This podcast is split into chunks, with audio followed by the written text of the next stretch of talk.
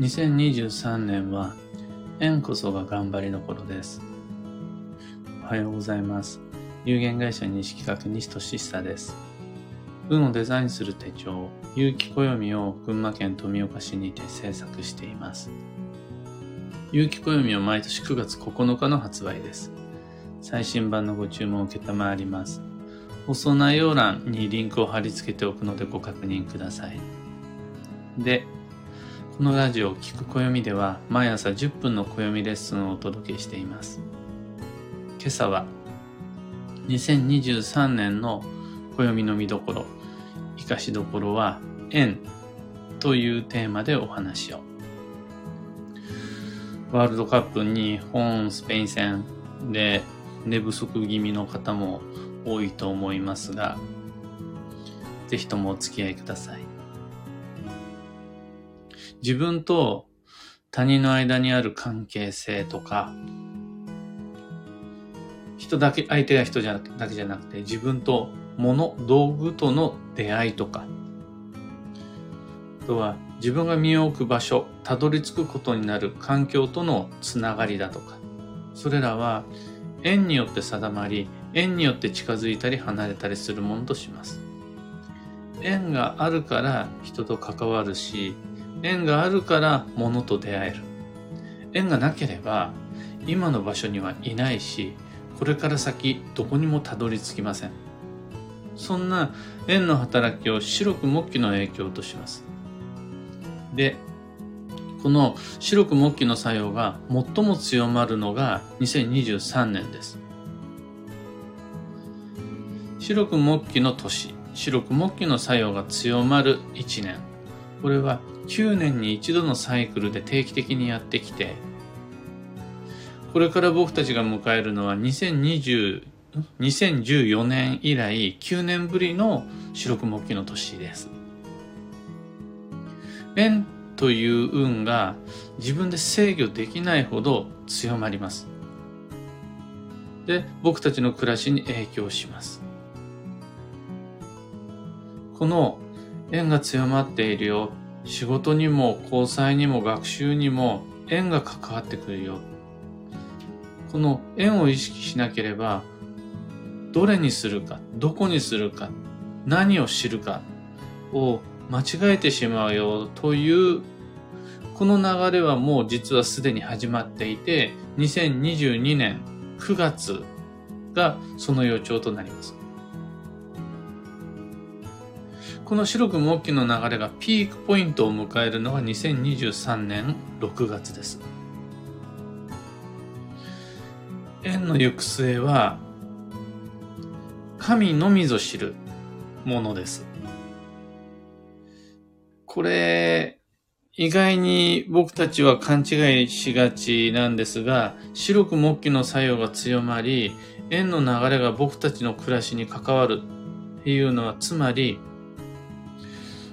操作することのできない縁という波に揉まれて僕たちは翻弄されるということです。縁は操作できないというのが鉄則です。自分の思い通りに予測したり動かしたりすることができないという心構えがあらかじめ必要です。そうじゃないときっとがっかりしちゃうはずなんです。人と向き合うことが、物を探すことが、家を探したり、情報を探したりすること嫌になっちゃうと思うんです。絵の流れが強まるということは思い通りにならないよという流れをあらかじめ知っとかないと。また、袖振り合うも多少の縁という言葉があって、聞いたことある人も多いと思うんですが、多少っていうのは、多かれ少なかれっていう多い少ないの話ではなくて、根性ではなく別の、別の人生、他の章という字書いたり、あとは前世だけではなく、現世だけではなく前世や来世も含めたいろんな人生という意味が袖振り合うも多少の縁っていう意味なんですが、これは縁は生まれる前から定まっているし、死んだ後も変わらず続いていくよという意味合いです。だから、生きている間にどうにかできるもんじゃないし、生きている間だけでどうにかするものでもなくて、僕たちは前世、現世、来世を通して、実は繋がっている人とのみ、いろいろな形で関わっていく。交わっていく。また、輪廻した次の世界でも何らかの形で関わり続けていく。関わり合い続けていく。そういう話です。袖振り屋も多少の縁って。例えば、ただ電車の中で同じ車両に乗っただけ、乗り合わせただけの人が、実は前世では親戚だったりとか、あとは、今回、恋人同士としてパートナーになった人が実は来世においては兄弟として関わっていくことになる。なんていう、例えばそんなものは袖振り合うも多少の縁。で、これは自分で決められることではなくって、あらかじめ定められたつながりの中で、いろいろと形を変えながら僕たちは関わり合っていくことになるんですよという意味合いです。この輪廻転生とかリインカネーションとか生まれ変わりという考え方は運の世界でも仏教などの宗教世界でもいろんな形で使わっている伝わってるんですが暦の上では白く木器の運と定義されます。人と人とのつながりは当人個人の都合ではなくもう運命として定められていてあとは深くなったり浅くなったりという変化があるだけです。それによって強くなることもあれば弱くなることもある。そういう変遷はあるものの切れることはないし切ることはできないしまた新しく付け加えたりつなげたりすることもできないものとします。円は予測も操作もできないものだからです、もうあらかじめ定まってはいるものの僕たちの手出しのできないブラックボックスの中でそれらは行われていて、まあ、この神のみぞ知るというやつなんですが僕たちはこの円の流れの中で自分の制御し得ない部分で恋をしたり仕事をしたりどこかの場所にたどり着いたりしているというわけです。そしてその定められた円の中で円が常につながっていく続いていくというイメージです。とまあそんな風に考える結果円とは広いより長いのを基地とします。吉祥鑑定をするときにどれだけ多くの円を持っているかは効果測定の基準にならなくてどれだけ長く円を維持することができているのかこっちこそが本来の円の性質に合っている効果測定の基準になります。現世においてどれだけちゃんと関わり続けることができているのか、そしてそれを来世に向かってつなげていくのかが白く木器の流れに乗るための秘訣です。で、この白く木器の円の作用が最も強くなるのが2023年とします。どう続けていくのかは職場においても家庭においても例年以上に大切になるという運勢です。どうやって仲良くなれるかではなくてどうやったら関わり続けることができるかを考えるのが縁の流れに乗る方法です。別の言い方をすると他にもやんなくちゃならない課題問題がいっぱいある中で2023年という1年に関しては円に的を絞ってどうやってつながりを維持していくのか試行錯誤すれば自然と流れに乗りますよということになります。仕事運を上げたいなら円を大切にする。金運を望むなら円を大切にする。じゃあ円を大切にするって何？問われたらそれは円を操作しようとすることや円を自分の思い通りにもう曲げようとすることじゃなくて、ましてや無理な愛想笑いを振りまくことでもなくて、当然自分の価値観都合で切ったり攻撃したりすることじゃ絶対なくて、どうやったら来年も来月も私とあなたで関わり続けることができるのか考えていきましょう。どうやったらこれから先もそのものを大切にする、使い続けることができるのか考えて扱っていきましょう。どうしたらこの場所で、もしくはあの場所で過ごしていくことができるのかを考えていきましょう。何が正解かはわからないけど、実行可能なことは何でも試してみましょう。前提としても操作はできないんだから、相手がどう出てくるのか、物がどうなっていくのか、場所がどう変わっていくのかは、一喜一憂しないようにあらかじめ気をつけておきましょう。自分が仲良くしたいと思っても、相手が離れていったら、もうこればっかりは、その縁なので、しゃあないです。自分は2023年12ヶ月を使って縁をつなげ続ける働き方や暮らし方を計画すればそれでも OK 無理に仲良くなることも強引に遠ざけることも不要で無理なく関わり続けていくための12ヶ月の行動計画さえ今僕たちが目の前に整っていればあとはもう縁は神のみぞ知る袖振り合うも多少の縁の中で広い縁より長い縁を意識しながら過ごしていくことができれば OK です。今朝のお話はそんなところです。二つ告知にお付き合いください。一つ目が、有機暦ユーザーのためのオンラインサロン、運をデザインする暦ラボに関して。有機暦を手にした人が集まり、学んで気づくコミュニティです。